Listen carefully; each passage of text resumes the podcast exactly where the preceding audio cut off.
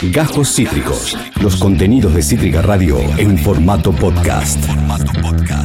Eh, tengo la fortuna de contar, tenemos la fortuna de contar con el señor Ian Soler, que anteriormente eh, le dio eh, rienda suelta a 11 tiros, nos dijimos todo, tema ardiente para esta tarde fría, y ahora nos propone, un viaje a los 80 nos propones, Ian Soler, ¿qué onda? I, I can hear you, I can hear you. Hola, Tevi, ¿cómo estás? Oh, hi, hi, how are you? ¿Qué? I, I'm fine, thank you. ¿Estás hablando inglés porque vas a escuchar música en inglés? Uh, uh, maybe, maybe. Vos dijiste que nos íbamos a meter eh, en los 80 y es correcto, nos vamos a meter en los 80, pero de a Vamos. poco. Arranquemos en los 70 y vamos a ver cómo se generan los 80. 80. Oh, nada, tengo que Porque el que estamos hablando, Neil Roger, es el que para mí genera el sonido que todos conocemos como el sonido de los 80. Eso, los 80 tuvieron un montón de sonidos. Sí, El punk también es los 80.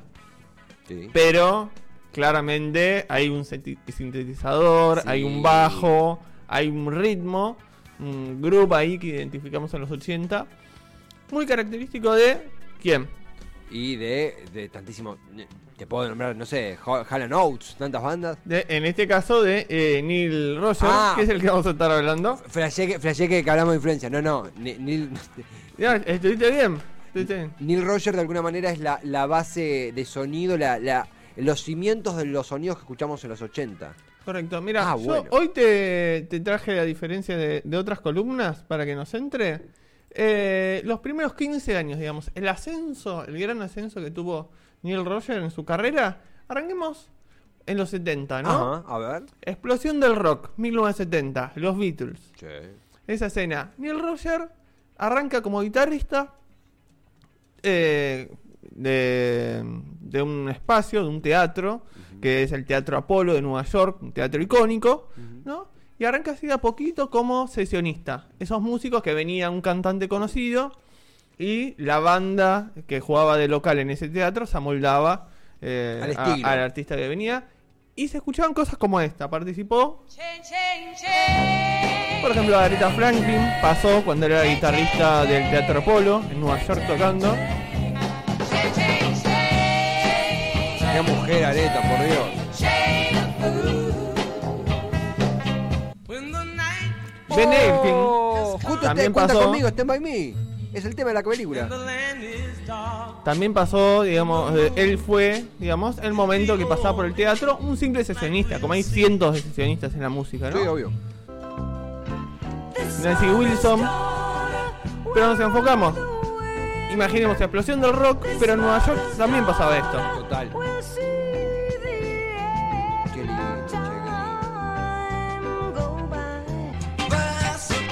Opa, bueno, ahí ya. Ahí le metimos un poco más de ritmo. El tema de grupo. Esto es eh, Esto es Parliament. Parliament. ¿Qué pasa? Él quería meterse en ese mundo del rock, Sí, ¿no? sí. Pero claramente había, estamos hablando también, entendamos el eh, contexto social, estamos hablando de Estados Unidos en 1970, eh, hablando de un negro. Un negro que, o sea, en ese momento los negros no podían compartir baño con los blancos. Aún estaban lo- los ecos del segregacionismo. A ese nivel no podían, eh, eh, no, no tenían los mismos derechos. Y el momento en que eh, Neil Roger conoce a Bernard Edwards y quieren formar una primera banda de rock, todas las discográficas les cierran las puertas porque decían que los negros no podían hacer rock. ¿No? Ese es el primer comienzo que lo lleva a involucrarse profundamente en muchas causas sociales y lo vamos a ver a lo largo de su carrera, al punto de llegar a tener algún tipo de participación en Panteras Negras durante los 70. Opa, pero si querés eh, eh, darme una linita de Panteras Negras para el que no conozca, No. seguramente me la vas a saber decir mucho mejor vos que yo. Espero no pifiar y si pifio por favor corríjame, pero Panteras Negras era un movimiento activista de la comunidad negra en los Estados Unidos que justamente combatía eh, todo lo que eran los prejuicios, racismo institucional, social, judicial que estaba en los Estados Unidos con, eh, digamos, estaba la línea Luther King, que era la línea pacifista, nos movilizamos, activamos pero de manera pacífica, y estaba la línea eh, Malcolm X, que tengo entendido que es más ligada a las Panteras, que era eh, un poco más combativa, más combativa. Eh, esto es un, una clase en 30 se- en menos, en 15 segundos de Pero me Negras. sirve, me Pero sirve, me Messi, sirve. Messi. Bueno, él sigue con eh, Edward, que era el que te nombré recién, que querían formar, ¿no? Que crecer con su banda de rock, que le terminaron poniendo The Voice, y The Voice fue es una banda de rock de los 70 que no llegó a grabar disco, porque lo cerraron las puertas, pero él eh, también participó del nuevo proyecto de Neil, que fue Chic. En 1977 Sí. forma Chic, que tenía este tipo de sonido. Sí. Un sonido, lo que se llama disco. Pero lo he escuchado, lo he bailado. Esto que estamos escuchando es eh, Every Dance. Voy a parar, eh. Esto, Esto no es Club Land, esto no es Club Land, ¿sabes lo que era? No. 1977, es Sí. el comienzo de la música disco y es lo que, eh, como lo dice, se bailaban las discos en los boliches de aquella época. Este era el sonido que sonaba. Canta. ¿Por qué no nací en esa época? La madre. Y Chic se empieza a convertir en un referente y a meter exitazos. Pero que seguía la segregación. Neil iba a los boliches, a las discos, era un muchacho joven, llegando a los 30 años, y no lo dejaban pasar a los boliches por ser negro, cuando adentro del boliche estaba sonando este tema, que era su tema. Eh, como los boliches hace décadas son un, un- un ente al racismo. eh, desde hace décadas, Estados Unidos y acá, pero sí, en esa época mucho más grave. Cuentan como una anécdota, viste, esas leyendas que aparecen ah, de las formas en que se componen los temas. Que va a una disco, estaba sonando su música adentro, no lo dejan pasar por ser negro. Se vuelve al departamento, en este caso de Edward, su compañero, su gran compañero y bajista de lo que es la banda Chic. Y componen lo que para mí es el mayor éxito de la banda. A ver si lo reconoces. Y esta canción te la tiró. Escuchá el principio. A ver. ¡Sí!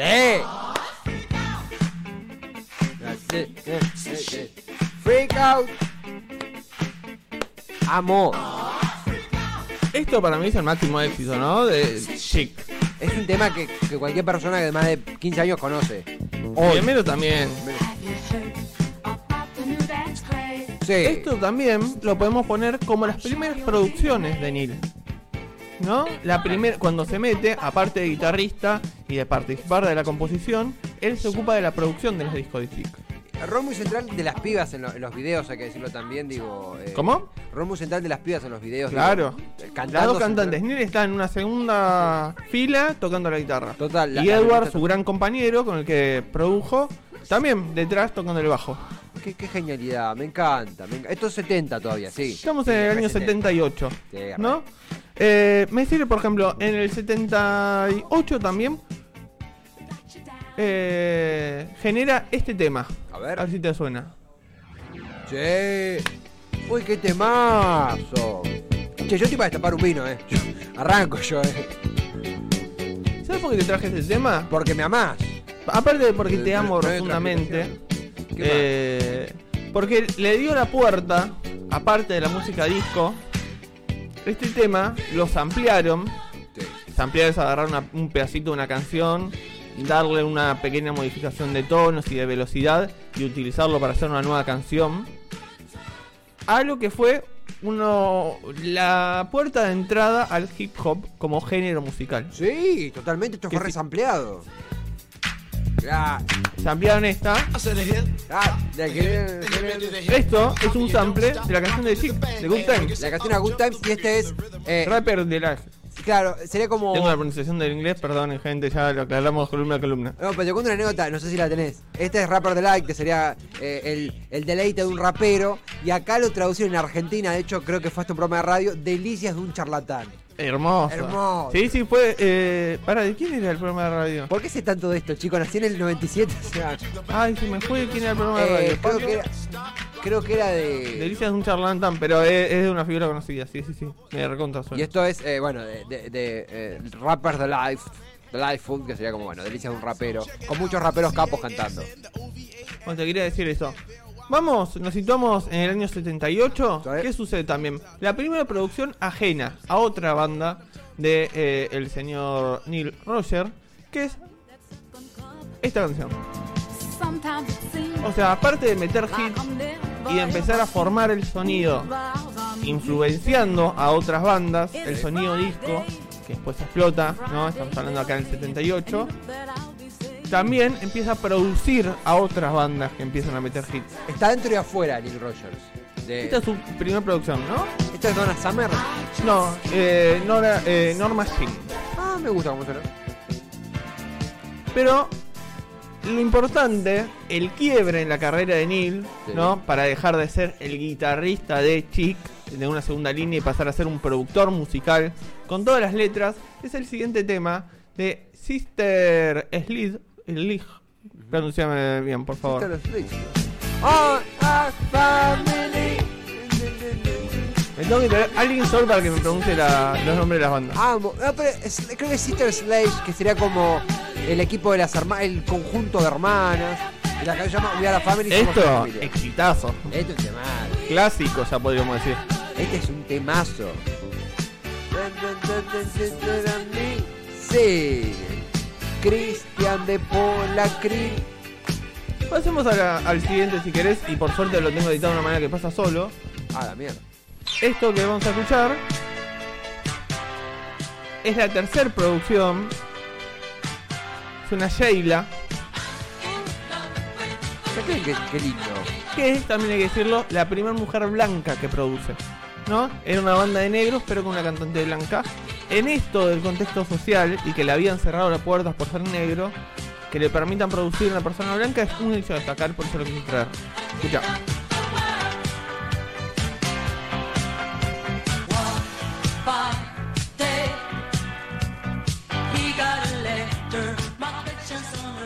La canción de la Sister que estamos escuchando recién te dije que era año 79. Sí. Ah, Recordemos. En 78 y 79 este tipo no durmió. No, que no, decir, no. Nunca y, durmió. Y en el medio, todos los años, en el 77, 78, 79, 80 y demás, sacó discos con, eh, con su banda, con Con. Boys.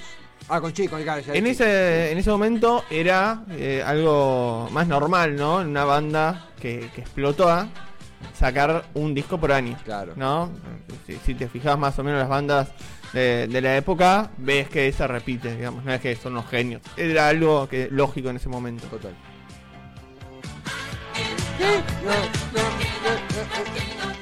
Y acá llegamos, no, bueno, po- podemos escuchar si querés. La Sister sacan su segundo CD, Sí. ¿no? En el 79 escuchamos uno. Sacan esto en el 80. Sister Slade. Pero ¿verdad? esto lo quiero usar solo de cortina para el segundo quiebre Ajá. de la carrera de Neil. ¿Cuál ¿no? Neil ya había metido dos o tres exitazos, uno propio con Chick, con Le Freak. Habíamos escuchado recién eh, a la Sister haciendo un segundo exitazo total eh, con We Are Family, ¿no? Sí. Y me parece que acá empieza un quiebre. Una cantante negra exitosísima que había empezado su carrera en los 60 Sí. como cantante de una banda, en los 70 se había hecho solista y fue creciendo en los 70 hasta que en el 80 eh, mete su primer, en el 79, perdón, mete su primer exitazo con una canción eh, que llega a disco de oro, ¿no? La toma de una discográfica y era la presión siempre, ¿no? Bueno, metiste un disco de oro, venís con 20 años de carrera, tenés que romperla, ¿cómo lo superás? Se junta con Neil Roger Sí. y hacen, eh, me parece uno de los himnos de los 80. La señora que te estoy hablando es Diana Ross y el tema es este. ¿Qué era? Sí, en vivo.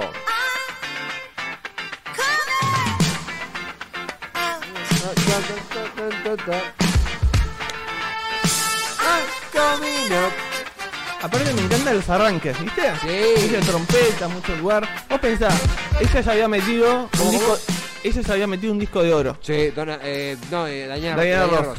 en el eh, 79. Venía con nueve, carrera, nueve años de carrera solista, 10 años como cantante eh, de una banda.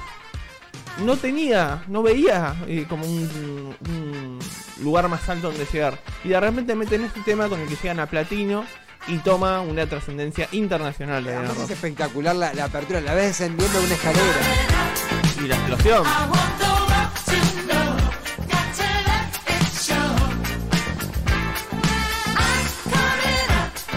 De acá en más, Siete temas hablara, siete temas hablara, pibe. ¿Podemos cortar esto en edición? Sí, por supuesto, por supuesto que sí. por supuesto que sí. Eh, de ahora en más, después de este tema, que nos levantabas una piedra en 1980 y escuchabas que sonaba esto, Sí. eh, Neil Roger lo empiezan a convocar de todos lados, de las discográficas se lo tironean, porque lo quiere porque es un generador de hits. Claro, Metió en los últimos tres años cuatro hits, claro. que rompieron todo, ¿no? Cuatro hits pasajeros. Canciones icónicas que se convirtieron en el sonido de la década que estaba arrancando. claro. Esta canción, I Coming Out, es 1980. Redondo. Sí, sí, sí. Sigamos a poquitito. Tenemos. Eh, yo te decía si lo tiro- tironaba- tironeaban, ¿no? Ya, ya era un éxito chabón. Ya era un éxito. Sí. Dentro de las eh, artistas que quiero destacar que empezó a producir. Aguardame un segundito. Por favor, eh, todo esto sobre Neil Rogers, es el protagonista del Melodian de hoy. Quizás los cimientos sonidísticos de los 80. ¿Quién es Bien. Ian Soler? Blondie, ¿la tenés? ¡Oh! ¿Tenés la banda Blondie? Por supuesto. Bueno, una de sus cantantes, que esto me hace acordar mucho a cuando hablábamos de, por ejemplo, Justin Timberlake, que, ah, bueno, creció en una banda muy conocida y después se hizo solista, Claro. ¿no? Y bueno, te traigo a Mac Martin, te traigo a. eh, eh, a el primer productor del que hablamos, de Pharrell Williams, Pharrell Williams. para que me hagan explotar como solista a este cari lindo que sirve. Bueno, en Blondie pasó lo mismo. Blondie toma un impasse, ¿no? Después retoma en los 90 con la vuelta de Blondie y demás. Pero toma un impasse y una de sus integrantes, que es David Harney, Sí. lanza su carrera solista. Sí. ¿Y a quién llaman? Al señor Ah, Neil Rogers. Rogers. ¿Qué Para hacer este temita. Estamos hablando de otro tipo de, eh, de posibilidades para Neil Rogers, ¿no? Neil Rogers se sentaba y era Neil Rogers, ya podía tomar decisiones, Total, ¿no? total. David Harry, ¿cómo se llama ese tema? Este temito se llama, yo te lo digo. No lo tengo tan. No, no, ¿quién le damos? Es David Harris. Lo No tengo lo es- tengo acá. Dame un segundito, pero tengo la lista larga y a veces se me pierde. Eh, Cucu. Cucu. Ah, mira.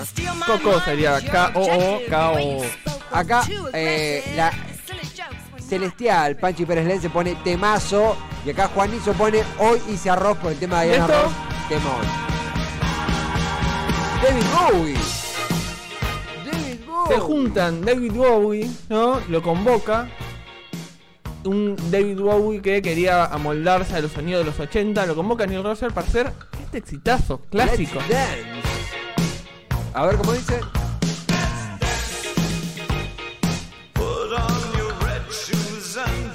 Después, eh, también de la mano de Neil Rogers, eh, va a tomar un sonido más eh, David Bowie, más electrónico, ¿no? También igual de la mano de Neil Rogers. David Bowie se lo agarra a Neil Rogers Se la para agarra el resto de los 80 y los 90 para que labure con él. David Bowie se la agarra de Neil Rogers. ¿Ya pasamos etapa? ¿Cómo?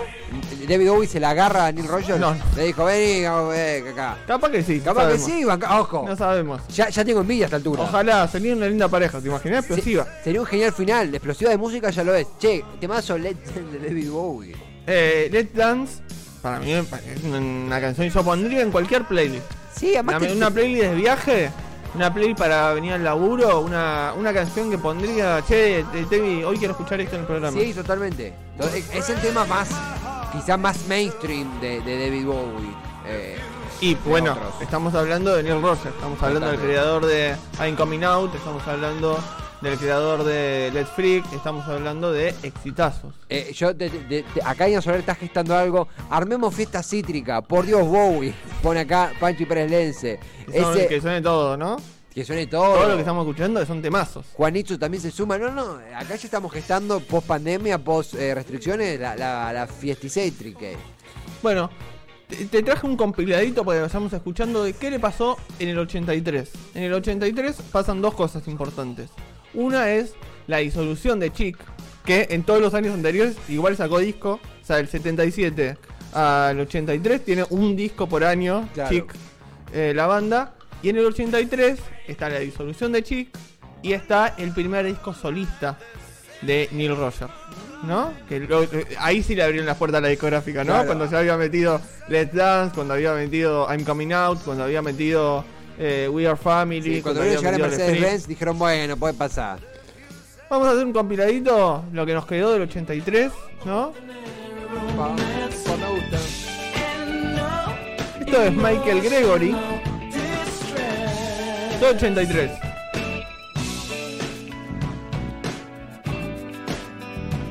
Esto es baile de graduación. Baile de graduación. Esto es King Carmel. ¡Ah, Kim Carnes! Esto también es hitazo.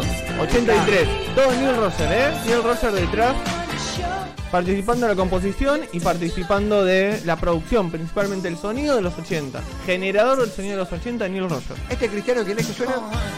Este estamos escuchando eh, South Johnny. South Johnny. Le mandamos un saludo. Nos movemos al 84. Ya suena. Uh. INXS, Inc. Eh, sí, sí, sí. Mirá los exitazos, ¿no? Sí, que está pero- metiendo uno tras otro, así. Pa, pa, Estoy para pa, ir pa, gateando pa, al Club de la pa. Serpiente. Es ¿Quién para, se suma? ¿Viste? Están esas listas de, de Spotify. Es Sí. para poner la lista de Neil eh, Roger y vamos a escuchar grandes éxitos de los 80 y es la misma. Totalmente. Estos clubes. Ay, Dios, te van a ir al Club de la Serpiente de golpe. Bueno, y si te digo que todavía no explotó, ¿Cómo que no? Me estás jodiendo. Estás que mintiendo después de descaradamente. esto, Yo te lo después advertí porque de será Diana asunto Ross, tuyo ahí. después del Freak, ¿Cómo? Después de esto, Sí. no explotó. Mira, viste, yo recién te daba un ejemplo de. ¿Por qué nos reímos? No, porque, porque me gusta la música. Está bueno.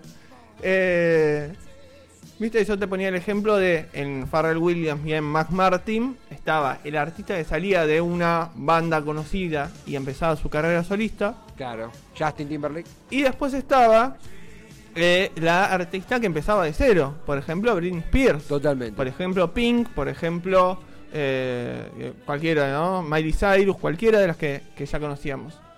A él también le pasó que le dijeron, che, yo tengo una muchacha que sacó su primer CD tímidamente, que le va muy bien, pero lamentablemente, como a él le pasaba por ser negro, a ella por ser mujer no le dejaban producir íntegramente su, su disco en la discográfica. Le dijeron, tiene que participar un varón, pues los 80, pues patriarcado. Claro. ¿No? El varón que participa es Neil Roger. Que lo llaman para que le dé bola, para que le dé manija, para que le genere un sonido a esta artista que va a sacar su segundo tímido CD. Y si yo te digo los 80, te digo una mujer, ¿qué me decís? ¿Empieza con M? Like a touch for the very first time. Like a virgin, Todo este disco es producido por Madonna y por Neil Roger. ¿Me estás diciendo que Neil Rogers está detrás de Like a Virgin? Está detrás de, de No creer. y de todo ese CD, que todo el CD, eh, que también se llama Like a Virgin, like a Virgin es un gran CD. Che, eh, eh, acabamos de encontrarle rostro a- y talento y, y- y- y cuerdas vocales y instrumentos a los cimientos de los sonidos de los 80. Neil Rogers eh, es Dios. No, es increíble. Mira, en el mismo CD teníamos esto. Uy, escucha la cortina, me parece. ¿eh? Sí, perdóname. Es, es lo que pasa por el No. trabajo, el multitasking. Yo dije, ¿este tema lo toca Madonna? Eh,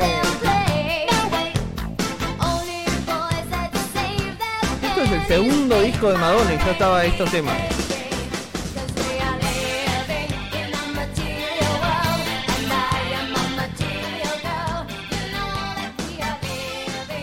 Después de Madonna, un Neil Roger consagrado, sí. lo llama por ejemplo bandas como Duran Duran para hacer eh, un hitazo como es de Reflex. Che, qué linda vida.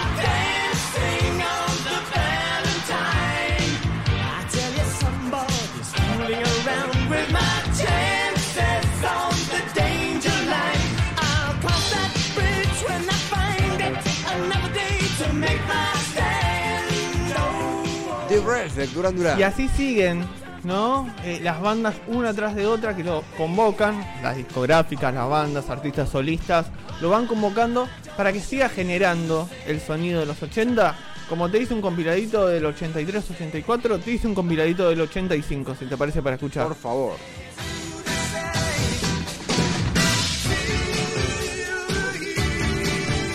Who is, who is this one?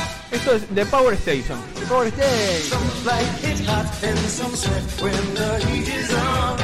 Vamos, vamos, vamos. Thompson Twins. Variado. La navaja suiza de la música. Romanticón, Aspen, todo muy Aspen, muy Aspen. Aspen le- A- Apple le debe. la vida. Le debe el- todo a Rogers. Mucho, mucho tecladito. Eh. Mucho tecladito en estas voces. Qué lindo. Jeff Beck. Jeff Beck. Qué hombre. Gina eh, Aston. Capa. Compañía de jardín. Todo esto es Neil Roger. Neil Roger le trae Todo este tema. Neil Rogers y todo esto es el 85. Vamos escuchando, esto es otro disco más, obviamente, en todo esto. La Sister eh, la- lo convocan, pronunciarlo por favor. La Sisters Edge. Ahí está, gracias. Sister. Axe, ahí está. Sister Edge. Sister Axe. Como si le pisaran. Lo convocan, obviamente, che, queremos grabar otro disco. Seguimos siendo el productor de nuestros Ya, discos. Jenny Roger, todo bien, pero volvé, boludo, dale. Con estos ¡Ah, temitas. qué lindo! Y me parece, y si querés, nos podemos ir escuchando esta canción. Me encantaría. Un artista, en este caso, recién hablamos de eh, Diana Ross, ¿no? Sí, O eh, en el caso de David Harry, la ex Blondie, sí. que después de haber participado de banda, empezaban a eh, meterse en una carrera solista. sí. Había un varón, como no tuvimos a. eh, me, me causa gracia la comparación que, que estoy generando. Pero como tuvimos el caso de eh, Justin Timberlake, ¿no? Que empezaba después de tener estar en un gran En una boy band. boy band gigantesca que metió exitazos a tener sus propios éxitos y a tener sus propios eh, temas, como hizo con el señor Pharrell Williams. Neil Roger también tuvo un varón ¿Quién? que participó de una banda en los 70 Uh, de rock sí. Y que quería empezar su carrera solista. Y entonces le dijo, quiero hacer una canción con Neil Roger.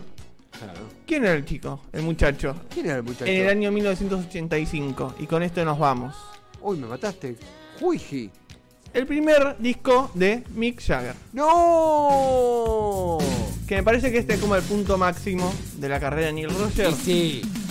Otro día podemos charlar de otras cosas de Neil Roger, pero me parece que esto es fundamental para entender por Un dónde Rolling. Stone se independizó y vos le hiciste la carrera. Me- Medio que escribiste la historia del rock.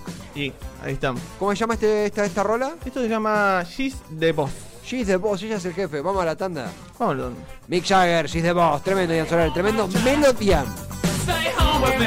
Acabas de escuchar Cajos Cítricos. Encontrá los contenidos de Cítrica Radio en formato podcast en Spotify, YouTube o en nuestra página web.